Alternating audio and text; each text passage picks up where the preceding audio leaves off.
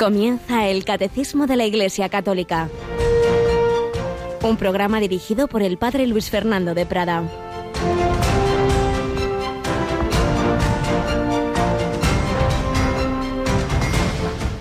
Los apóstoles se acercaron a Jesús y lo despertaron gritándole, Señor, sálvanos, que perecemos. Él les dice, ¿por qué tenéis miedo, hombres de poca fe? Se puso en pie, increpó a los vientos y al mar y vino una gran calma. Los hombres se decían asombrados, ¿quién es este que hasta el viento y el mar lo obedecen?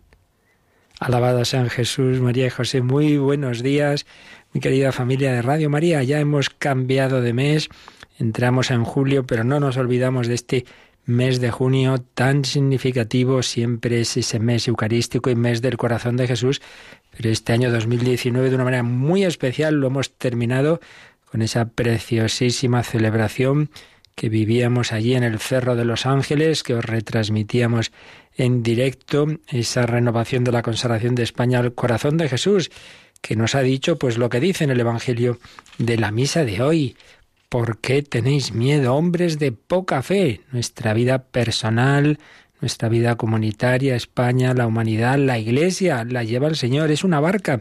Sí, muchas veces parece que el Señor como que no está, como que está dormido. Y es lo que les pasaba a los apóstoles, que iba Jesús en la barca y claro, como el pobre no paraba, pues se dormía, como cuando uno se sienta ahí en el autobús de línea, en el tren y al ratito ya está dormidito, porque tenía un ritmo de vida de muy pocos sueños, se durmió.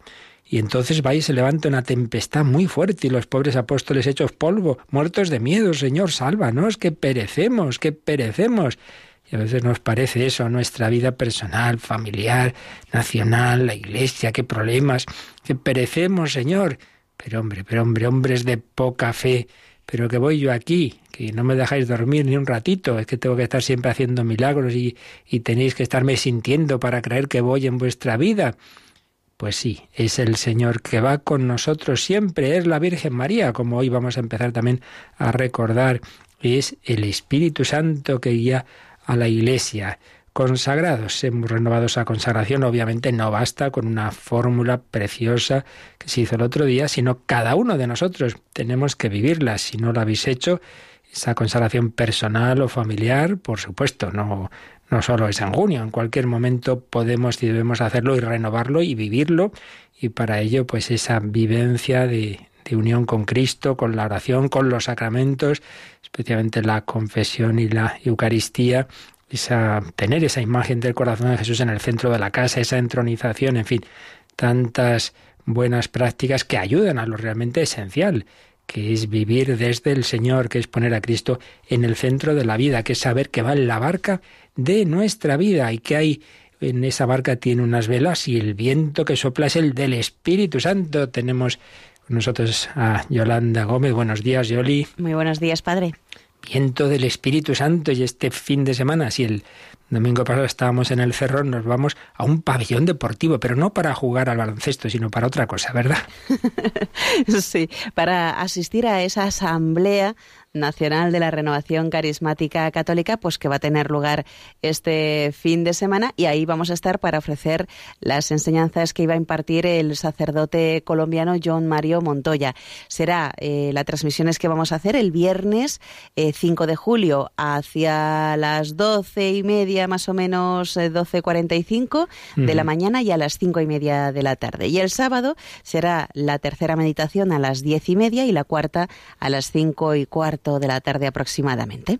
Es esa Asamblea Nacional que desde hace muchos años Radio María retransmite de la renovación carismática española que tiene lugar en allí en Alcobendas, en el pabellón Amaya Valdemoro. Por eso os decía lo de el baloncesto, es una famosa jugadora de, de, baloncesto que ha dado nombre a ese pabellón, un gran sitio donde pues miles de personas se reunirán y donde os llevaremos a través de las ondas, pues como ha dicho Yolanda, las enseñanzas, esas charlas, llaman allí enseñanzas, esas catequesis, como queramos decir, que este año en parte, cada año traen a un, a un gran predicador, este año este sacerdote, pues que sin duda nos ayudará a todos a profundizar en esa dimensión de la vida cristiana tan importante. Y es que esto no es una cosa racionalista humana, no, no, no, debemos dejarnos llevar por el Espíritu Santo, que obviamente no va contra la razón ni contra lo natural, pero va por encima, va por encima de esa naturaleza. El Espíritu Santo, esposo de la Virgen María.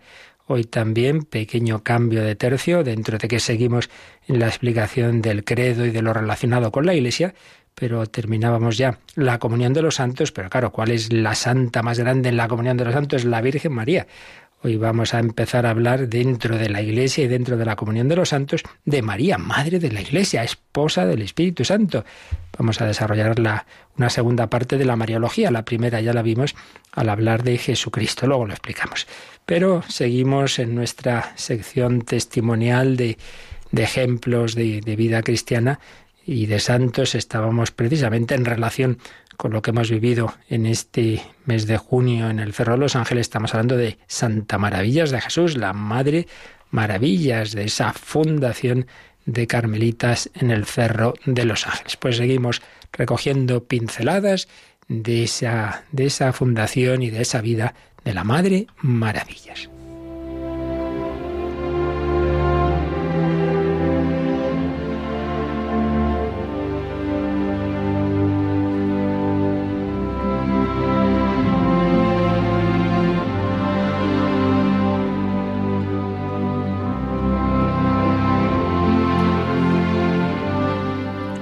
Deseo del corazón de Jesús Santa Maravillas y el Cerro de los Ángeles, librito que escriben las propias madres carmelitas descalzas de la aldehuela donde murió la Madre Maravillas y donde recogen pues lo esencial que ocurrió en la fundación de las carmelitas del Cerro de los Ángeles y luego pues en otras etapas de la vida de la Madre Maravilla. Nos habíamos quedado en esa etapa dura en España en la que ya se veían esos aires de profunda y dura persecución, la quema de conventos que ocurría en mayo de 1931, diversos atentados antirreligiosos y pues las carmelitas veían que cualquier momento podría ocurrir algo también en el Cerro de los Ángeles y ellas estaban dispuestas a ponerse ante Jesús y dar la vida por él mencionábamos, pero lo vamos a, repetir ya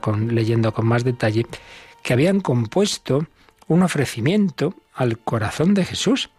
La Madre Maravillas escribió de su puño y letra, tenemos la fotografía de ese texto, un ofrecimiento al corazón de Jesús para que Él las aceptase como víctimas por sus propios pecados y por los cometidos en España. Entre otras cosas decía así este texto os renovamos con todo nuestro corazón el ofrecimiento de todo nuestro ser, de nuestra vida, de nuestra sangre. Y qué dichosas seríamos si los aceptaseis, unido todo a los méritos de vuestra pasión y muerte, y a los dolores de la Santísima Virgen, recibidlo por manos de esta nuestra Madre Inmaculada.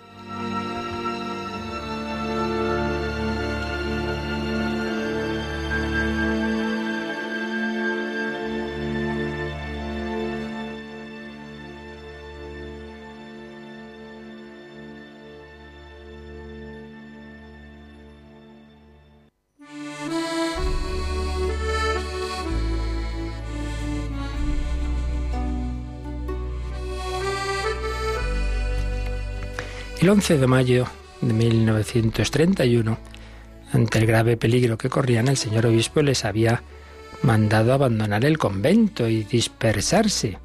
Obedeciéndole, las monjas dejaron la clausura de ese convento que habían inaugurado muy poquitos años antes en el Cerro de los Ángeles y se refugiaron en domicilios de varias familias. Pero la Madre Maravillas se quedó en el Cerro de los Ángeles con otras tres hermanas en la casa de los capellanes. Ahí pasaron prácticamente la noche entera orando ante el monumento. Pero esa tarde la santa ya había hecho llegar al señor obispo el deseo de volver al convento.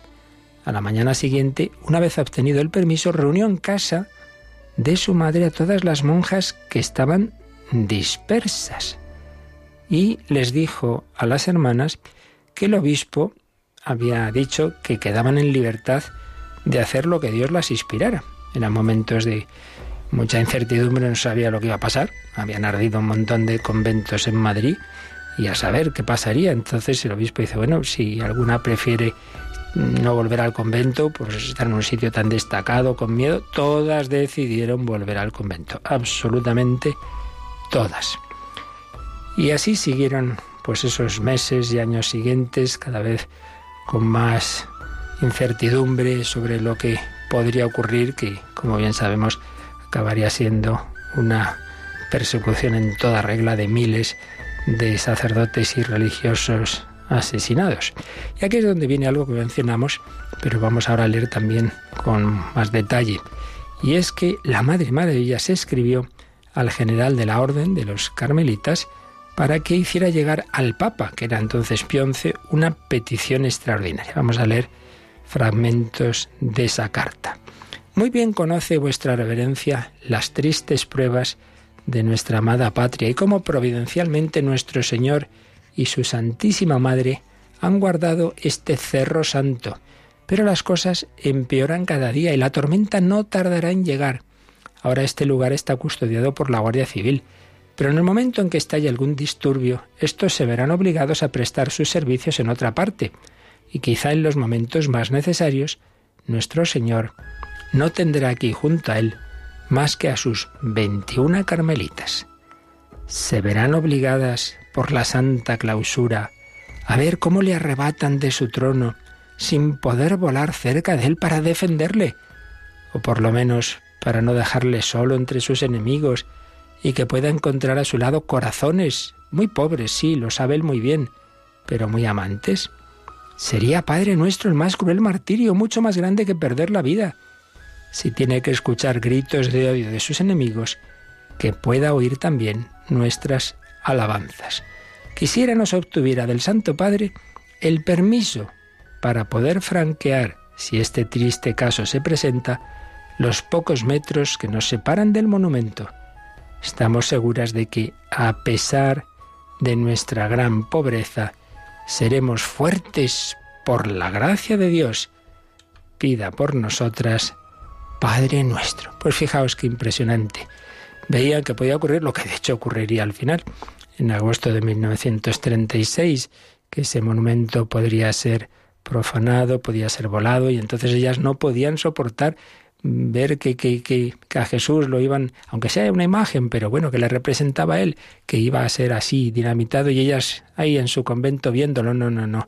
Permiso del Papa para salir de la clausura y ponerse delante. Si van a hacer eso, que nos maten con Jesús. Y el Papa les dio permiso. Esa respuesta afirmativa fue recibida con inmensa alegría en la comunidad.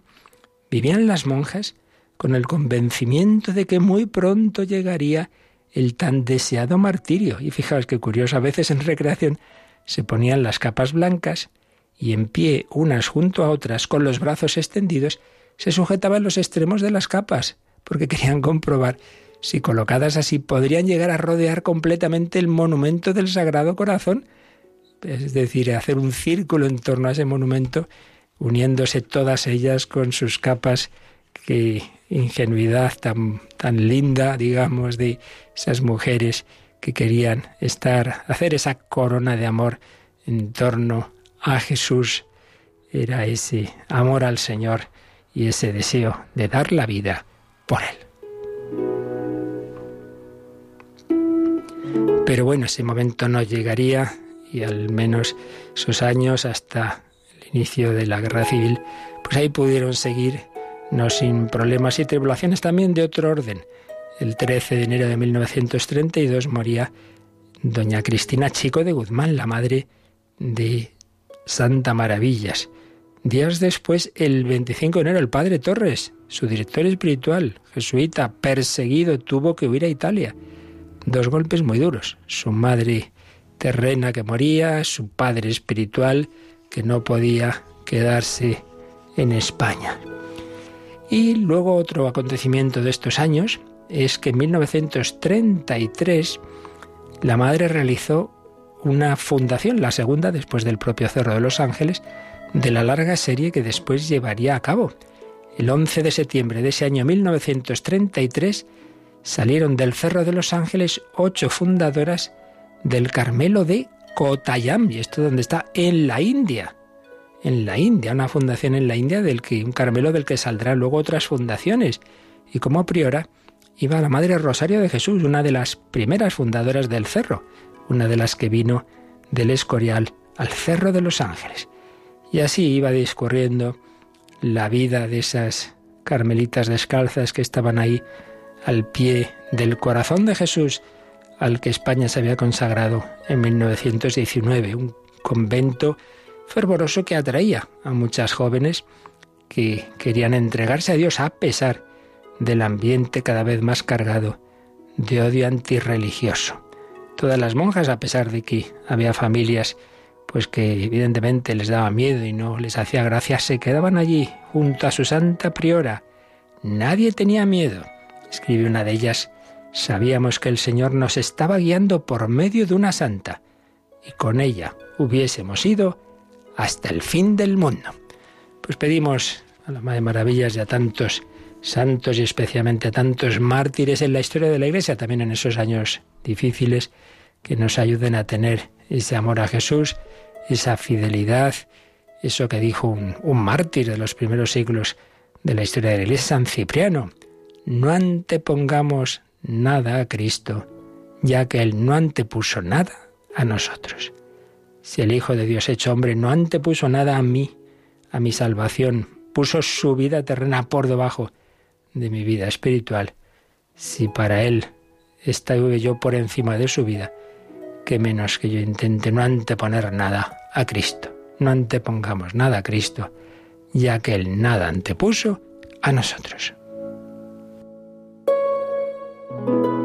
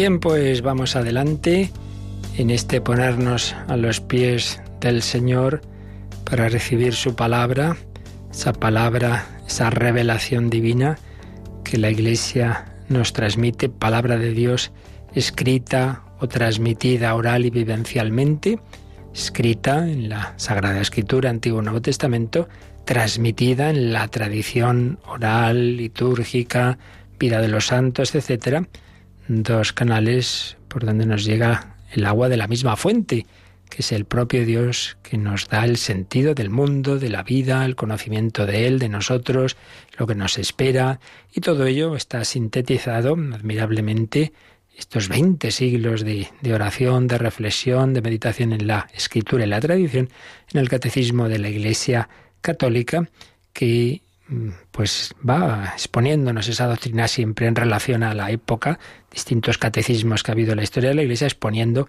con el lenguaje de cada momento, pues las verdades de siempre.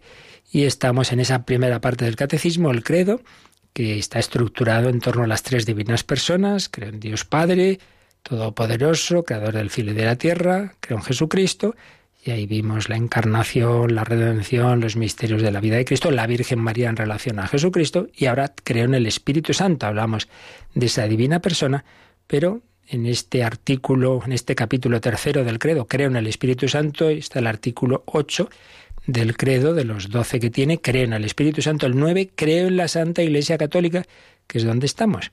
Y ahí vimos la iglesia en el designio de Dios, que significa la iglesia, la iglesia pueblo de Dios, cuerpo de Cristo, templo del Espíritu Santo, las notas o propiedades de la iglesia, una, santa, católica y apostólica, y los fieles que forman la iglesia, la jerarquía, la vida de los pastores, los laicos y la vida consagrada. Y los días pasados vimos la comunión de los santos. La Iglesia es la comunión de los santos en los dos sentidos que vimos, comunión de las cosas santas, los sacramentos, particularmente la Eucaristía, y esa comunión genera personas santas, la comunión de los santificados en la tierra, los miembros de la Iglesia santificados que recibimos la gracia de Dios y en los estados más allá de la tierra, que son el purgatorio y el cielo. Es lo que veíamos los días pasados. Pues bien, en, relación con la Iglesia y dentro de esa comunión de los santos, hay una persona muy, muy, muy especial, que es la Virgen María. Entonces vamos a pasar a un párrafo dentro todavía de este artículo noveno del credo de creo en la Santa Iglesia Católica, pero dentro de este artículo vamos a hablar de María, Madre de Cristo y Madre de la Iglesia.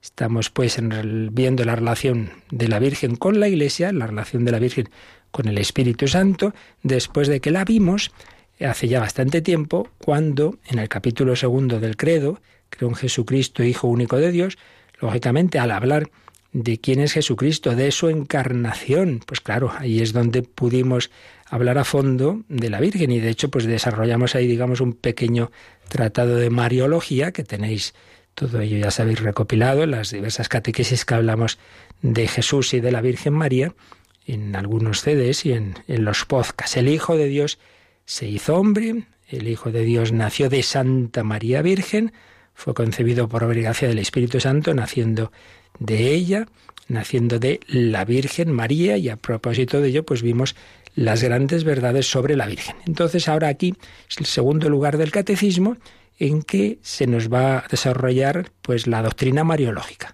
uniendo lo que veíamos en aquellos números relativos a Cristo con lo que vamos a ver ahora, que son poquitos, pero que vamos a hacerlo despacito, porque esto para nosotros, para Radio María, es muy importante.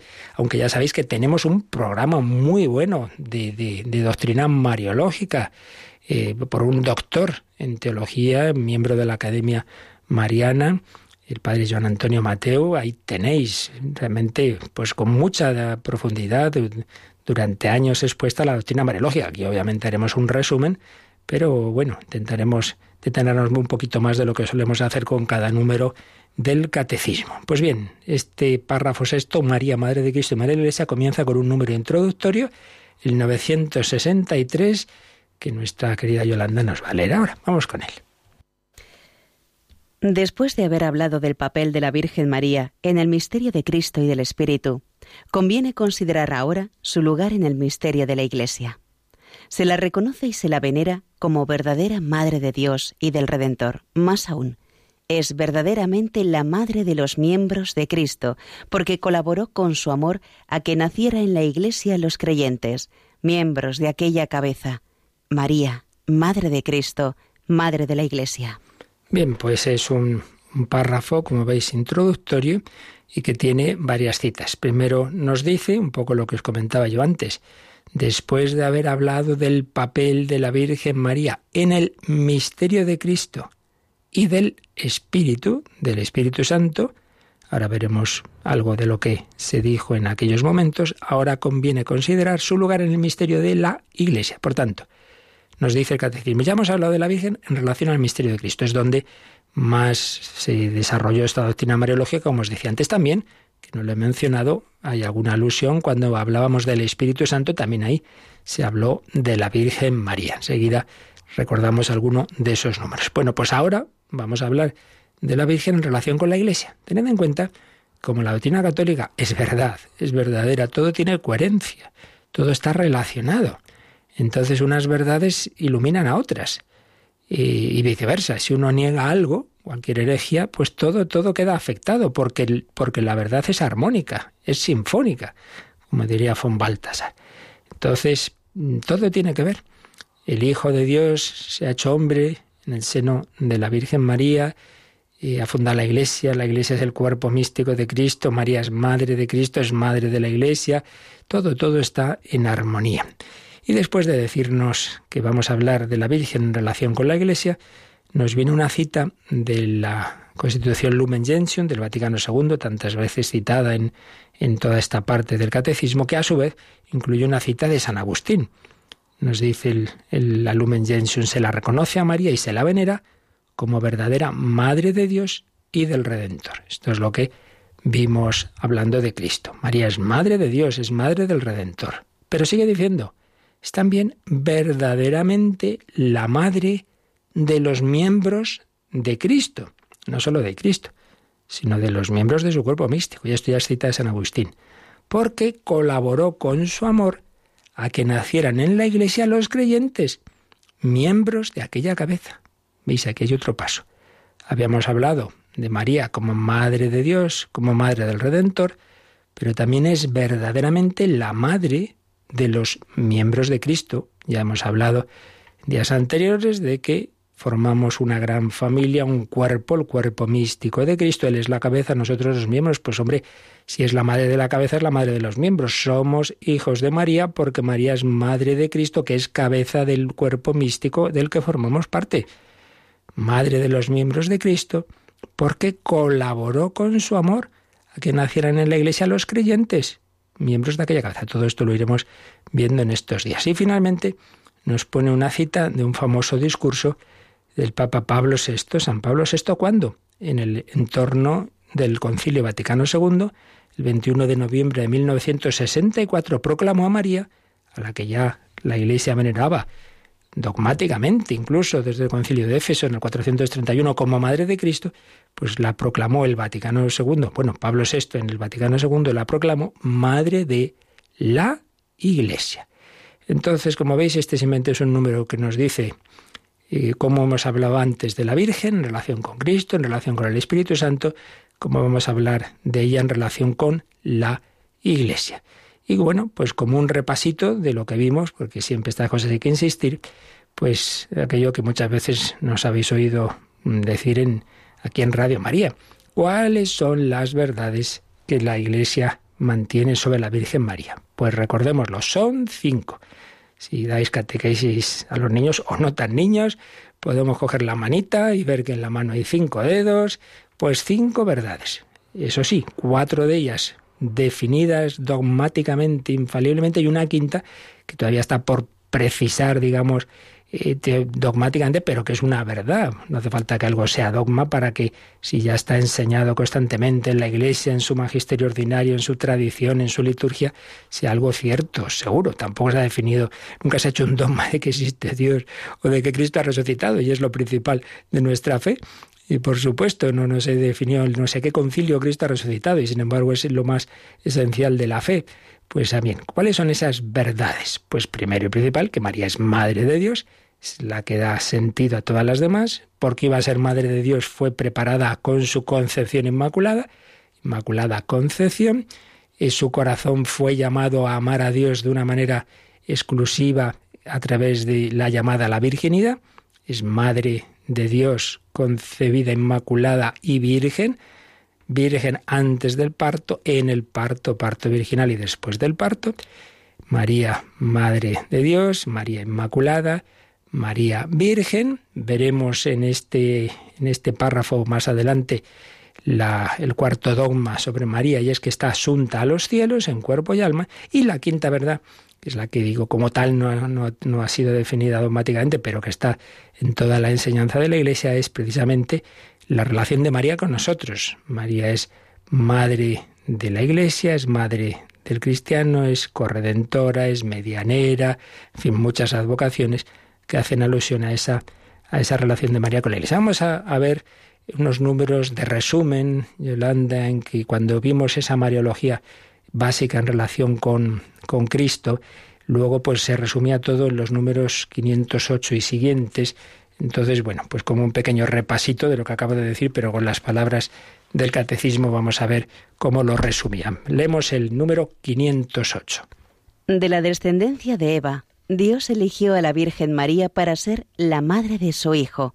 Ella, llena de gracia, es el fruto más excelente de la redención. Desde el primer instante de su concepción fue totalmente preservada de la mancha del pecado original y permaneció pura de todo pecado personal a lo largo de toda su vida. Como veis, este número resume ese dogma de la Inmaculada Concepción, que no solo es que fue concebida sin pecado, sino que toda su vida estuvo sin ningún pecado, llena de gracia. La llena de gracia, alégrate llena de gracia, que men en griego del original de San Lucas, llena de gracia, el fruto excelente de la redención, ¿verdad? De la Inmaculada Concepción. El 509 nos habla del dogma fundamental en función del cual fue hecha Inmaculada. A ver qué nos dice el 509. María es verdaderamente Madre de Dios, porque es la Madre del Hijo eterno de Dios hecho hombre, que es Dios mismo.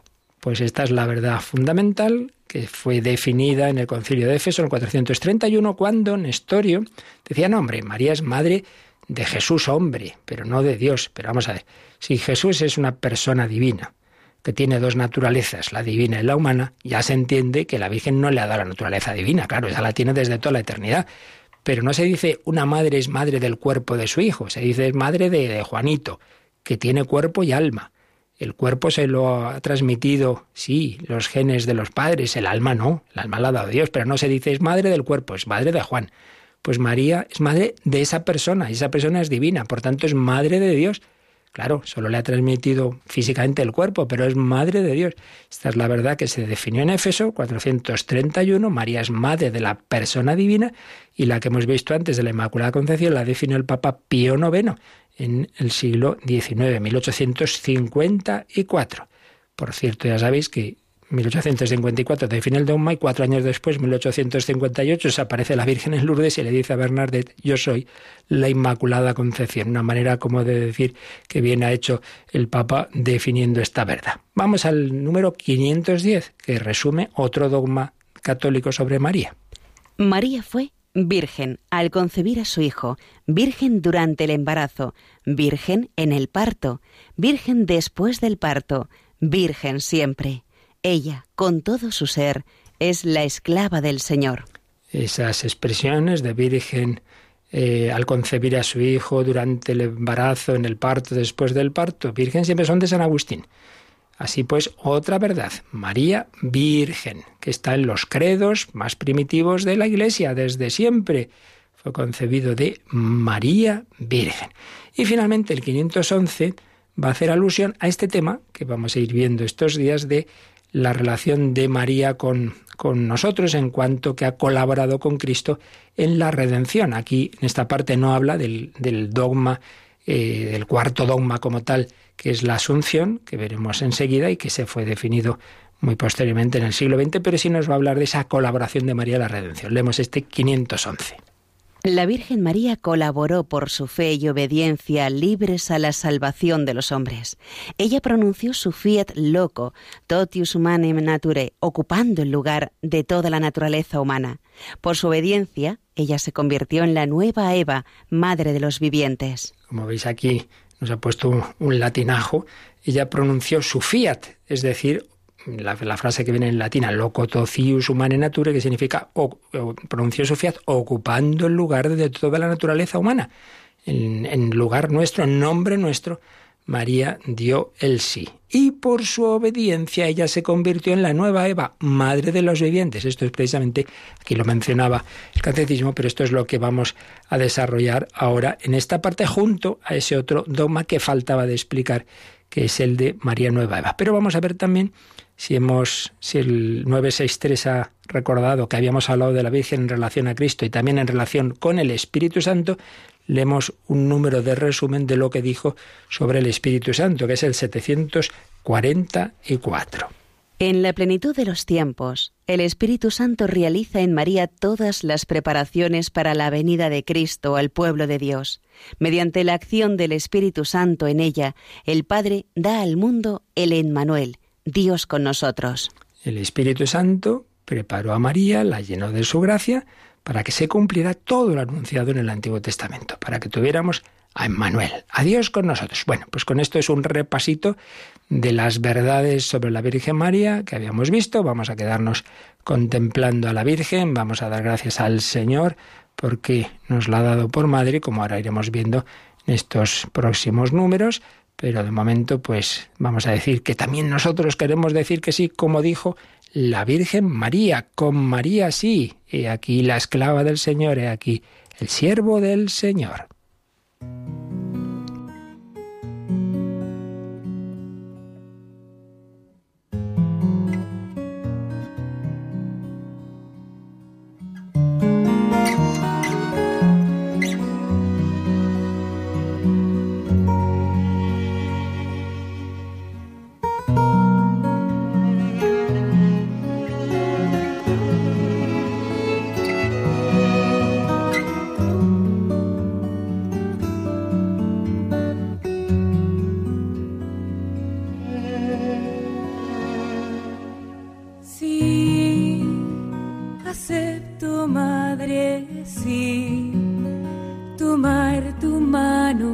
Sí, subir el monte, besar la cruz, morir con Cristo. Sí, aunque este no te sí, si te estoy mirando, acepto, madre, morir por ellos, sembrar el mundo, si voy contigo.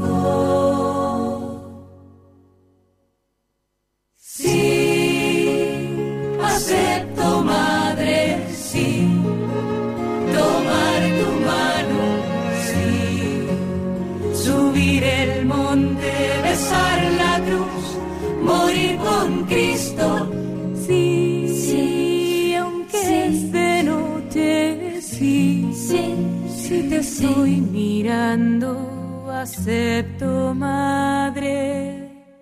Sí, aunque es noche, sí, si te estoy mirando, acepto, madre, morir por ellos, sembrar el mundo, si voy con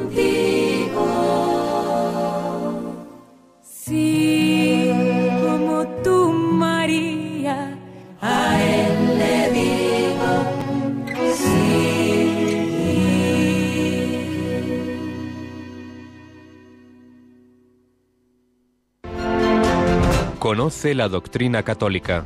Escucha el catecismo de martes a jueves de 8 a 9 de la mañana y los sábados a la misma hora profundizamos en los temas tratados en el programa En torno al catecismo. María dijo sí, María es Madre de Dios, por ese sí aceptó serlo, fue preparada con su Inmaculada Concepción, María concibió virginalmente y como veremos más adelante, María está asunta al cielo en cuerpo y alma, pero lo que vamos a ver ahora es esa otra verdad que no ha sido todavía definida de una manera precisa, dogmática, etcétera, pero que, como digo, está expresada de muchas formas en el magisterio ordinario, en la liturgia, en la veneración de los fieles, y es que es María es madre nuestra, madre del cristiano, madre de la Iglesia, medianera universal, etcétera, etcétera, etcétera. San Estanislao de Cosca, sea joven, que murió muy muy jovencito, un jesuita que murió, pues parece con 17 años, precisamente, una carta a la Virgen diciéndole en agosto, me gustaría celebrar la Asunción contigo. Pum, se puso malito, en pocos días, sale, al cielo. Y así fue. En agosto celebraba esa, esa fiesta con María. Pues él decía con mucha alegría, la Madre de Dios es mi madre, la Madre de Dios es mi madre. Es que se, se ponía loco de contento. Bueno, pues expresaba esa relación con la Virgen María, un amor mutuo que enlazaba ambos corazones y ahí se sentía acogido y protegido. Seguimos unos apuntes del padre Alejandro Martínez Sierra, que fue un gran mariólogo. ¿Cuántos creyentes pues han, han expresado esa misma alegría, verdad? Ese título de María, Madre de Dios, que la convierte en Madre nuestra, fusionados en uno solo, la maternidad espiritual de María. Pero estos son simplemente palabras bonitas, así que hay que bien que María pues la siento yo como mi madre, o esto tiene un fundamento teológico. Pues vamos a ver que claro que lo tiene. Pero, pero entonces, ¿en qué sentido? Porque si simplemente fuera una expresión hueca, sin sentido, lo sería, si María no me comunicara la vida. Una madre es la que comunica vida. Pero, pero ¿qué vida me comunica? Pues la vida sobrenatural. Así, ah, claro, pues es lo que vamos a ver. La razón de la maternidad espiritual de María. Claro, esa vida de la gracia es fruto de la redención. Por eso vamos a recordar que María ha colaborado en la redención y ese es el fundamento principal de que podamos decir que la Virgen María es madre de mí, madre mía y madre de la Iglesia. Ese es el principal fundamento. Bueno, pues entonces tendríamos que recordar, y esto ya se vio en su momento con, con detalle, pero aquí lo mencionamos en, en relación con este aspecto, aquel texto que llamamos el protoevangelio, cuando es cometido el pecado original y cuando Dios anuncia esa enemistad entre la mujer que pisará la serpiente. Bueno, pues ahí la Iglesia siempre ha visto ese anuncio de, que el, descendiente de la mujer, es decir, el Mesías, pues iba a vencer a Satanás. Y ahí hay una asociación entre la mujer y el Mesías frente a Satanás que se ha servido de la primera mujer de Eva, Adán, Eva, Cristo, María. Enseguida vemos ese paralelismo.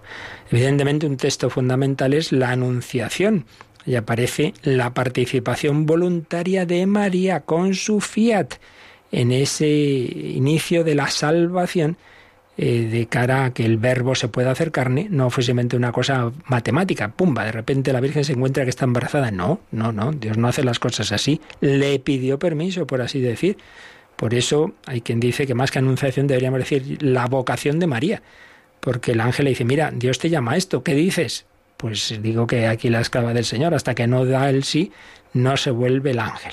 Otro pasaje muy importante es el encuentro con el anciano Simeón. Recordad que ahí la Virgen recibe ese segundo anuncio, esa segunda anunciación de que va a colaborar a que muchos corazones conozcan a Cristo, que es signo de contradicción, una de dolor traspasará tu alma. Y por supuesto, otro pasaje fundamental es María al pie de la cruz.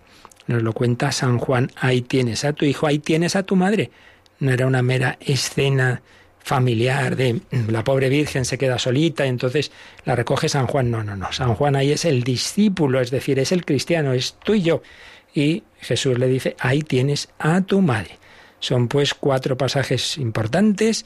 El protoevangelio en Génesis, capítulo 3 de Génesis, la anunciación, en San Lucas, la purificación, encuentro con Simeón, también en San Lucas, y la muerte de Jesús, que nos cuenta San Juan, que estaba allí la Virgen María. Y luego en la tradición patrística, la gran tradición de la Iglesia, está siempre esos autores de los primeros siglos tan importantes que llamamos los santos padres, San Justino, San Ireneo, y luego pues ya esos padres grandes teólogos, ¿verdad? Los capadocios, San Gregorio Niceno, bueno, todos, San Agustín, San Jerónimo, etcétera, etcétera. Es muy importante porque, claro, son hombres de gran categoría en contacto con, con las fuentes de los primeros siglos, ¿no? Bueno, pues fijaos que ya de los primerísimos, San Justino y San Ireneo, tocan un tema que luego en nuestros tiempos pues sea un poco, digamos, redescubierto, que es el paralelismo en Eva María. Eva María.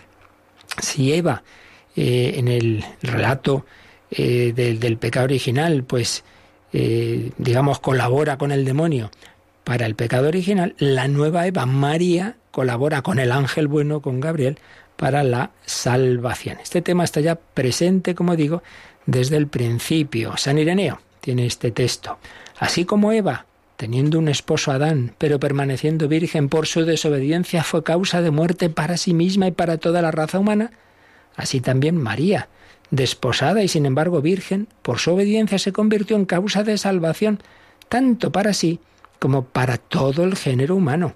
Y por esta razón a la doncella desposada con un hombre, aunque sea virgen todavía, la ley la llama esposa del que la ha desposado, manifestando así que la vida remonta de María a Eva, porque no se puede soltar lo que ha sido atado más que desanudando en sentido inverso la serie de nudos de modo que los primeros queden sueltos gracias a los últimos y los últimos suelten a los primeros. ¿Qué quiere decir con esto? San Ireneo lo sigue diciendo a continuación. El nudo de la desobediencia de Eva fue desatado por la obediencia de María, porque lo que la Virgen Eva había fuertemente ligado con su incredulidad, la Virgen María desligó con su fe. Eva, pues nos montó el lío, por así decir, eh, eh, ató ese nudo por su desobediencia a Dios y María lo desató con su obediencia. He aquí la esclava del Señor. Claro, aquí hay un tema que está en San Pablo, que es lo que él llama la recapitulación. Recapitulación es decir, que en Jesucristo se recapitula la historia, se, se arregla todo lo estropeado anteriormente, ¿no? Lo que deshizo el primer Adán, lo rehace el segundo Adán, que es Cristo. Por Adán entró la muerte, nos dice San Pablo, Romanos 5, 1 Corintios 15, pero por Cristo la vida. Si abundó el pecado, sobreabundó la gracia. Entonces hay dos figuras centrales en toda la historia, figuras centrales en las que recae la responsabilidad de lo ocurrido, para bien y para mal. ¿Cuáles? Adán, responsabilidad para mal, y Cristo, la fuente del bien, de la salvación. Pero junto a estas dos figuras centrales aparecen asociadas dos mujeres. Eva en relación a Adán, María en relación a Cristo. Entonces, esto que San Pablo habla, él habla del nuevo Adán, pero los santos padres, profundizando en ello, y viendo que con el primer Adán estaba Eva y con Cristo está María, se dan cuenta de que hay un paralelismo entre María y Eva. Entonces llaman a María la nueva Eva, la nueva Eva. Entonces podemos ver estas líneas, ¿no? Satanás se sirvió de Adán y Eva para hacer daño a la humanidad. Dios se sirve de Cristo y María, nuevo Adán y nueva Eva, para nuestro bien. El que está ahí detrás de todo es Dios o Satanás, a otro nivel, evidentemente, Satanás es mera criatura, no es un Dios malo, ya lo sabemos, pero hay esa colaboración para bien o para mal de Adán y Eva en un caso, de Cristo y María por otro. Por tanto, María ejerce una, una función de salvación de la, de la Eva seducida. Y no es un acto puramente material, sino humano, consciente, libre, responsable. María da un sí responsable. Y eh, eh, sobre todo es, hay que verlo esto en la encarnación, y no solo en la cruz, que ahí también evidentemente reafirma ese sí, pero el sí fundamental es en esa escena de, la Anunciación, es un sí que va a mantener siempre, a las buenas y a las malas, en, Caná y, y al pie de la cruz.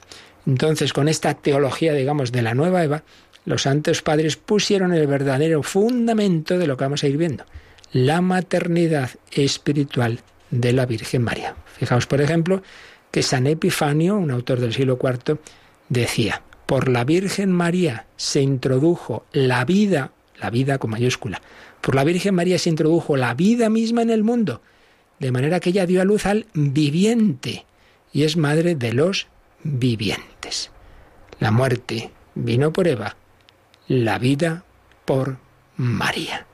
Por tanto, vamos a ver que el mencionar a María como nuestra madre, la madre de Dios es mi madre, que decía San Estanislao y tantos otros santos, no es una mera eh, consideración piadosa, bonita, afectiva, sino que tiene un fundamento, es que recibo la vida divina con la colaboración de María. Veremos ya lo citamos en su momento, los teólogos suelen distinguir en la redención, en la salvación que hemos recibido por la obra de Cristo, dos momentos, dos etapas. La redención objetiva como tal, es decir, lo que hizo Jesucristo, y la redención subjetiva, que es aplicar lo que él hizo a los hombres de todos los tiempos. La redención acabó en esa comunicación del Espíritu Santo, en Pentecostés, todo lo que hizo Jesucristo, la encarnación, vida oculta, vida pública, pasión, muerte y resurrección, envío del Espíritu Santo, esto es la redención objetiva. Y luego está el aplicar a todos los hombres que lo acepten, claro, porque Dios no fuerza a nadie, la gracia que viene de esa redención. Pues bien, María colabora en las dos etapas, no solo ahora, no solo ahora intercede, no solo ahora nos ayuda desde el cielo, sino que es que estuvo en esa redención objetiva porque dio el sí, sin el sí de María el verbo no se hace carne, porque acompañó a Jesús en todo momento, porque estuvo al pie de la cruz, porque estuvo en Pentecostés. Bueno, pues todo esto es lo que iremos viendo como fundamento de esta verdad que aquí vamos a desarrollar. María es madre de la Iglesia, María es madre del cristiano. María es medianera de las gracias. Lo iremos viendo con la ayuda del Señor y la intercesión de la Virgen María, medianera también de la gracia de poder aprender aquí con el catecismo lo que el Señor nos quiera enseñar. Pues nos quedamos pidiendo a la Virgen su intercesión, invocándola. Y como siempre, si tenéis alguna pregunta, algún comentario, testimonio de estos otros temas, pues podéis hacerlo ahora.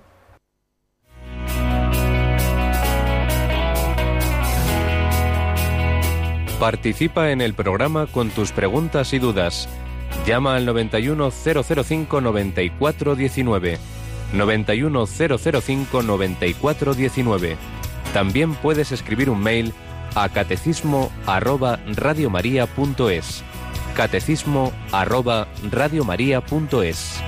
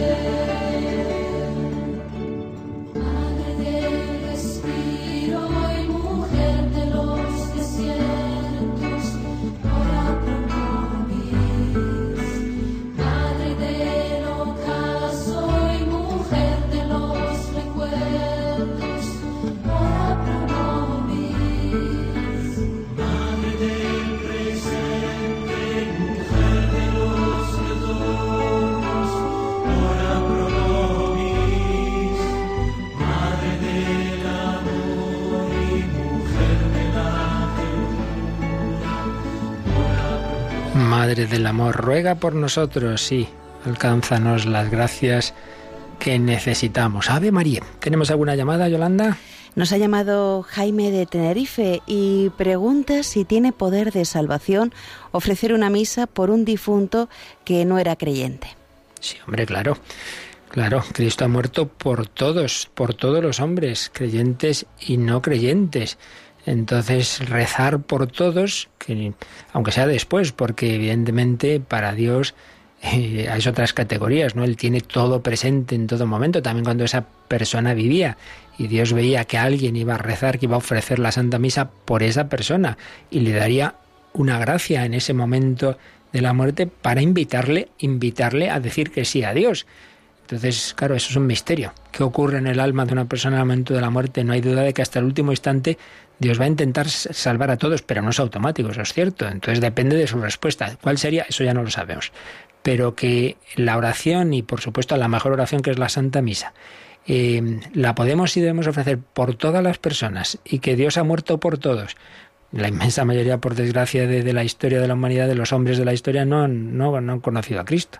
Todavía queda mucho, ¿verdad? Por tanto, y sin embargo lo ha muerto por todos. Por tanto, claro que sí, hay que ofrecer la misa por todos los hombres. Por eso la Iglesia, por ejemplo, fijaos, el Viernes Santo. El Viernes Santo, las intenciones de la misa, si recordáis, son círculos concéntricos que se empieza pidiendo por los miembros de la Iglesia luego los cristianos no católicos, los judíos, los que creen en Dios y al final los que ni siquiera creen en Dios. Por tanto, se pide por todos, claro que sí. Muy, muy interesante la pregunta. ¿Qué más? Y Juan José de Baleares eh, pregunta si la Madre de María tampoco tenía pecado original para que María no lo tuviese. No, no, no, no, no, no. La Iglesia no, nunca jamás ha dicho semejante. Tampoco se niega, ¿eh? porque el que sepamos que la Virgen tenga esa, ese privilegio no excluye que otros hayan podido tenerlo. Hay quien lo piensa de San José. Pero es que además yo creo que en la, pregunta hay algo implícito que hay que precisar. pecado original no se, no se adquiere, digamos, por herencia biológica, ¿no? no va por ahí la cosa, porque fijaos, si fuera así, no tendríamos pecado original los que somos hijos de padres bautizados. Porque claro, si ya estaba bautizado, mis padres están bautizados cuando me engendran a mí, entonces ya no me hubieran transmitido el pecado original, no, no va por ahí, no es una herencia biológica. Tenemos el pecado original porque todos somos miembros de una humanidad que toda ella como tal quedó separada de, digamos, recibimos ya la naturaleza herida, la, recibimos en una situación toda ella porque formamos una familia, para bien y para mal, porque por la misma razón también la redención de Cristo, la gracia se nos ofrece a toda la humanidad, ¿no? Entonces, no, la transmisión no es simplemente, por, digamos, es una cosa biológica. Eh, entonces, como eh, la, la, madre de, la. Porque, digamos, esa regla de tres también la madre de la abuela de, la Virgen tampoco tendría que tener el pecado original, ¿no?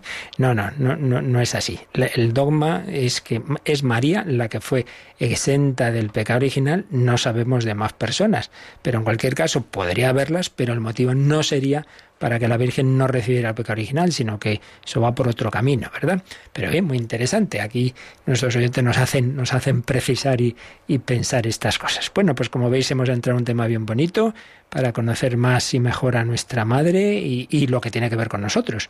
Porque lo que tiene la madre es para los hijos. Pues a ella le pedimos que nos ayude a vivir bien este tiempo, este, este mes, que que con María pues también escuchemos la voluntad del Señor y, digamos como ella, he aquí la esclava, he aquí el siervo del Señor. La bendición de Dios Todopoderoso, Padre, Hijo y Espíritu Santo, descienda sobre vosotros. Alabado sea Jesucristo.